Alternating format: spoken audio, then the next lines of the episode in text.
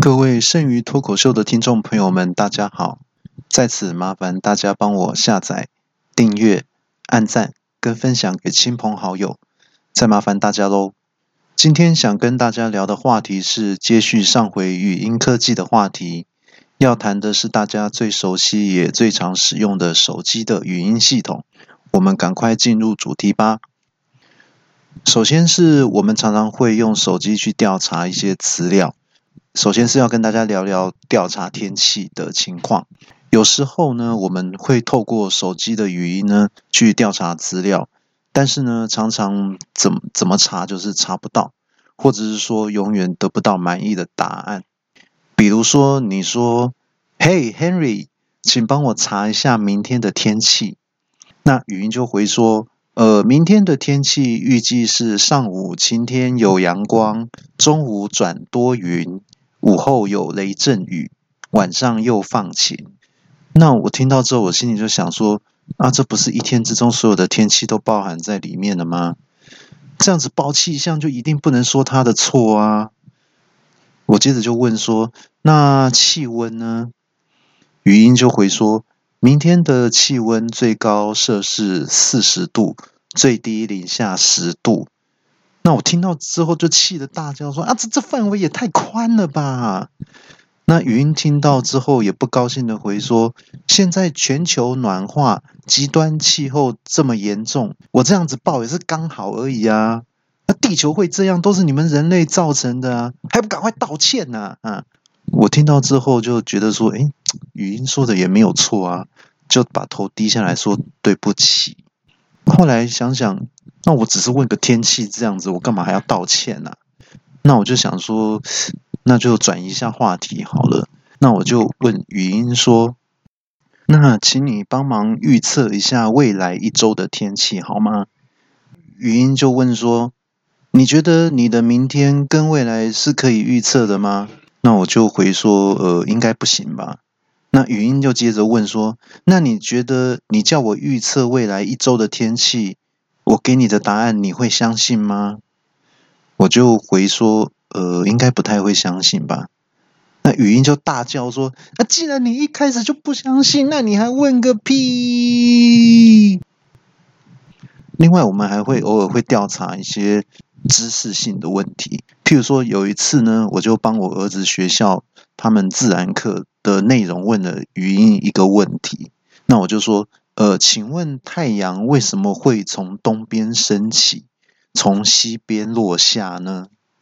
语音就说：“呃，这是一个很复杂的问题。首先，我们要知道太阳系里有九大行星，而太阳就位在正中央。”我就说说，等一下，等一下，等一下，你好像讲的范围太大了，直接讲答案就好啦。那语音就接着说。而地球位在距离太阳第三近的位置，是唯一有生物的星球。那我又打断他说：“哎，你还是没有没有直接回答我的问题耶。”那语音又接着说：“如果有人讲话太白目，我们会怀疑他是火星人。”我就说：“哎哎哎哎哎，你你你越讲越离题了耶。”那语语音就接着讲说。呃，最近有一个很夯的话题，就是有科学家录到宇宙中黑洞的声音，你有兴趣听听看吗？那我就大叫说：“我我没兴趣啦，你只要回答我的问题就好啦。”那接着语音就发出呜的声音，哎，我我就问说：“哎，那那那是什么东西啊？”啊，语音就说：“这是黑洞的声音啊。”那我就气到大叫说：“我就跟你说我没有要听，你还放给我听干嘛？赶快回答我的问题呐！”然后接着就语音也大叫说：“啊，你跟我相处那么久还不了解我吗？因为你的问题我不会。”那手机呢的语音呢，它还有一个很大的特色呢，就是可以跟人对话。那有一次呢，呃，我有个朋友呢，他因为刚跟女朋友分手了，所以他的心情很不好，就想找个人聊一聊，然后抒发一下心情，就跟手机的语音说：“呃，我有点闷呢，你可以陪我聊聊吗？”那语音就说：“呃，你是因为什么事情心情不好呢？那朋友就说啊，因为我跟女朋友分手了。那语音就说哦，这真是一个令人伤感跟心碎的消息啊。没问题，我相信经过我的开导之后，你一定可以重拾信心跟开朗的。那朋友就说哦，但愿如此啦，谢谢你。然后语音接着就开始问说，呃，是你女朋友主动先提分手的吗？然后朋友就说：“呃，是啊，你怎么知道呢？”然后语音就说：“嗯，看你长得那副衰样就知道了。”啊啊啊啊！不是啦，我是说看你这么难过，那所以我这大概猜测是这样啦。哦，那你有问他要跟你分手的原因是什么呢？朋友就回说：“呃，他就说跟我在一起太久，已经腻了啦。”那语音就会说：“嗯嗯嗯嗯。”我可以体会他的心情，因为我跟你在一起，连我也腻了。那你们交往多久了呢？那朋友就说：“嗯，大概五年吧。”然后语音就很惊讶的说：“啊，那很久诶，因为我五天就腻了耶。”那朋友就说：“哎，那那这样子，我以后该怎么做比较好呢？”好，那语音就说：“呃，为了天下苍生。”我建议你单身一辈子，放所有的女性一条生路吧。那我朋友就气到大叫说：“啊，你到底是在安慰我，还是在糟蹋我啊？”那语音就也不甘示弱，就大声的回说：“我没有糟蹋你，我说的都是真心话。”那有时候呢，这个语音呢，它不仅会跟你对话，有的时候呢。两个人在沟通的过程之中一言不合，还有可能会吵起来。有一次，我就问语音说：“呃，为什么我减肥从来都没有成功过呢？”然后语音就回说：“很简单啊，因为你的决心毅力不够，没有办法坚持到底，所以才会每次都失败呀。”我就回说。哎，不会啊！我减肥已经持续了三十年以上了耶。我从三岁就开始减肥啦，怎么会没有毅力呢？那语音就说：“那不然就是你天生爱吃，管不住自己的嘴，那你就是一个贪吃鬼啦。”我就回说：“哪有啊？我都很节制啊，我三餐的分量就大概跟跟蜻蜓吃的一样多啊。”那语音听到之后就回说：“那这样子听起来，你就是天生易胖的体质，一辈子都瘦不下来啦。”那我就听到之后，我就气到就大叫说：“你在说我的坏话，小心我把你从九楼丢下去，把你摔坏哦！”然后语音就回说。哈哈哈！有种你丢啊！我就是看你没有啦。哦，我听到之后就大叫说：“可恶！竟然敢看我没有！今天我就来替天行道呀！”然后我就把手机拿去靠近窗户，高高的举起之后，然后就把手机放回口袋里了。这个时候语音还不放过，我就说：“哈哈哈！哈你果然不敢丢啦！我就是看你没有啦。”那我就回说，呃，欢迎您加入看我没有俱乐部，您是第两万五千一百二十五位会员，谢谢你哦。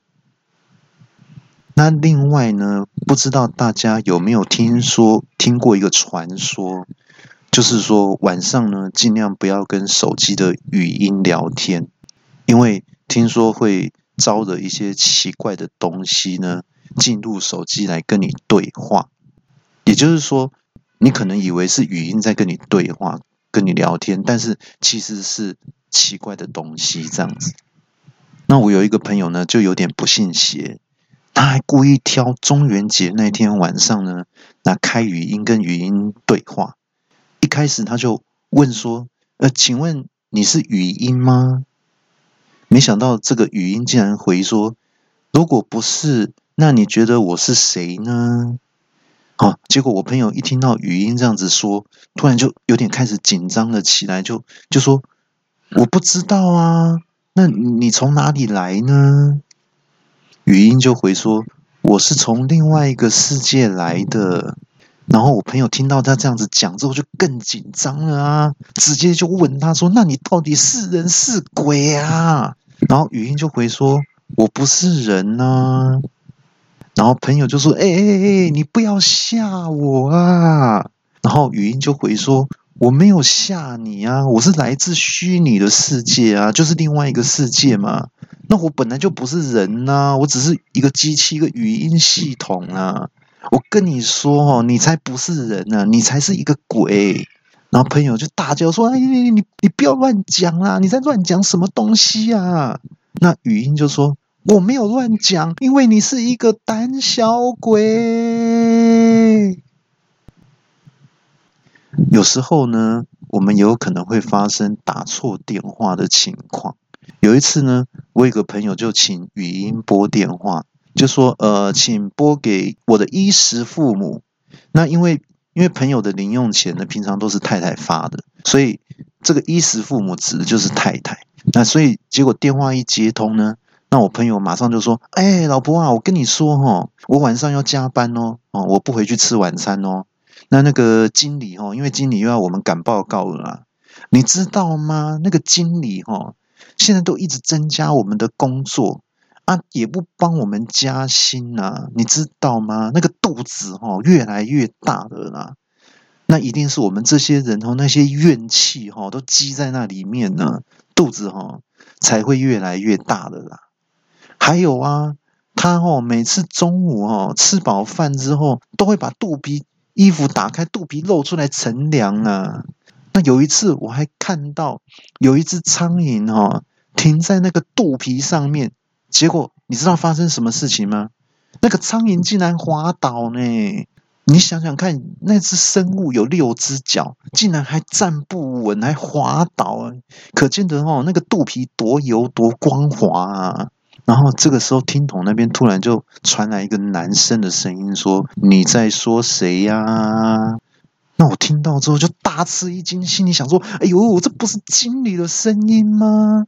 奇怪，我我是要打给我老婆，怎么会打到经理那边去呢？”那这个时候我才突然想到说：“啊，我的联络人里面哈，那个妈妈的代号是亲生父母。”然后儿子跟女儿的代号是孝顺父母，那意思就是说，我们都要当一个孝顺小孩的父母这样子。然后太太的代号就是衣食父，然后呢，经理的代号就是疑似父母哦，就是说有点像父母，因为给我们薪水嘛哈，那其实又不是真正的父母，叫做疑似父母啊。结果可能哈，跟太太的衣食父母这两个代号就因为有点像啊，结果语音就听错我的话了啦。就把电话打错，本来要打给老婆的，就打给经理了啊。然后我我我就一紧张，那就就赶快要想办法要解释啊，要熬过去啊。我就赶快说，哎哎哎，经经理报告经理啊，我我当然不是在讲你啦哈，我的意思是说哈，这个您的肚皮哈油油亮亮的，就好像那个弥勒佛的一样啊，哈，就像弥勒佛一样快要成仙呐。呃呃呃，不是啊，我是说这个肚子里面哈都。大大的，里面都装满了金银财宝啊！哈，经理，你马上就要发的啦。然后经理就说：“哎，你这样子形容我哈，感觉我好像是一只猪的铺满一样。哎，我跟你讲啊，你们这些苍蝇哦，不要想作怪啊，你们逃不出我的手掌心的啦。而且你知道那只停在我肚皮上的苍蝇后来下场怎么样吗？那我就问说：呃，飞走了吗？经理就说。”哈哈哈！哈！后来他被我的肚皮夹死了，所以你们这群苍蝇再不认真工作，就等着被我的肚皮夹死吧！哈哈哈哈哈！哈！我听完之后就大叫 “no”。另外还有一种情况就是，大家可能会大部分的人呢，在用通讯软体聊天呢，是用打字的，但是呢，有如果有些场合不太方便打字的时候呢。就可以用讲话来代替打字。如果，但是如果说你有一些口齿不清的情况的时候呢，就有可能会出问题了。譬如说呢，呃，我有一阵子呢，因为减肥呢，吃的比较清淡一点。那有一天下班之前呢，我就用语音赖呢跟太太说：“哦，老婆，晚餐呢帮我买一个有机便当，就是蔬菜的那一种。然后结果回到家之后呢，哦，我就兴冲冲的打开便当一看，我气到大叫，他说。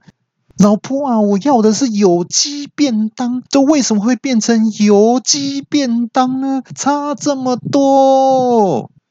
然后我太太就拿出手机说：“你看看你自己打什么字。”然后结果我一看，哎，真的是我打油鸡耶！所以这就告诉我们说，如果用语音打字的时候呢，你在送出之前呢，一定要检查清楚，不然呢，那个油鸡。本身是很无辜的哦。另外呢，我还有一次呢，我用语音打字呢，然后赖给同事一个叫小陈的，我就跟他说呢，坚果哦，坚果是很好的东西，我就推荐他这样子。那隔天上班的时候呢，我就明显的感觉到说，这个同事小陈的态度态度变得很奇怪，因为他平常都很和蔼可亲啊，那可是就变得很怪怪的。比如说呢，有个同事就问他说：“哎，小陈啊，那个我们要交给经理的报告，你做好了吗？”那小陈呢，他就很凶的说：“啊，做好了啦，但是我不想交啦，除非叫经理来跟我鞠躬哈腰啦，而且哈，把的把舌头伸出来，发出 像狗一样，就等着排队要吃饭的这种表情跟动作，我才要交啦。”然后呢？后来过一会，有一个同事经过小陈的位置，就说，就跟小陈说：“哎，小陈啊，你你那个椅子哦，移的太出来一点，太后退了，你可以路路变得很窄，你可以借过一下吗？”小陈就说：“啊，不借啦，此路是我开，此树是我栽，要从此路过，留下买路财啦。”那后来到了中午的休息时间呢，我就我就赶快把小陈拉到墙角。旁边问他说：“哎哎哎，你今天这个态度变得很奇怪，你是怎么啦？”那小陈就说：“哎，你不是说当一只贱狗很好吗？你看我这样子够不够贱？还还需要再贱一点吗？”那我听到之后就大叫说：“我说的是贱狗，不是贱狗。”那那小陈也大叫说：“啊，你不要怪语音判断很差，根本就是你的狗语有问题。”以上内容大部分都是开玩笑、虚构的情节。我们的节目会在每个星期六更新，内容一集比一集精彩，请大家千万不要错过。顺便跟大家做个小提醒：除了本集之外，之前的节目内容也很棒，大家有空可以回去听听看跟下载。最近收到有很多小学生听众也很喜欢听小弟节目的讯息。叔叔在这里感谢你们的支持，有机会记得多多推荐给同学听哦。另外，有听众反映听小弟的节目，除了好笑之外，因为小弟的声音有让人安定情绪的作用，所以也很适合睡前聆听，可以帮助入睡。大家不嫌弃的话，可以试试看喽。下周节目是大家期待已久的《我与李医师的冒险故事》第七话，请大家千万不要错过哦！今天的节目就到这里结束，祝福大家每天都能过得很开心。我们下周六继续在空中相会哦，拜拜。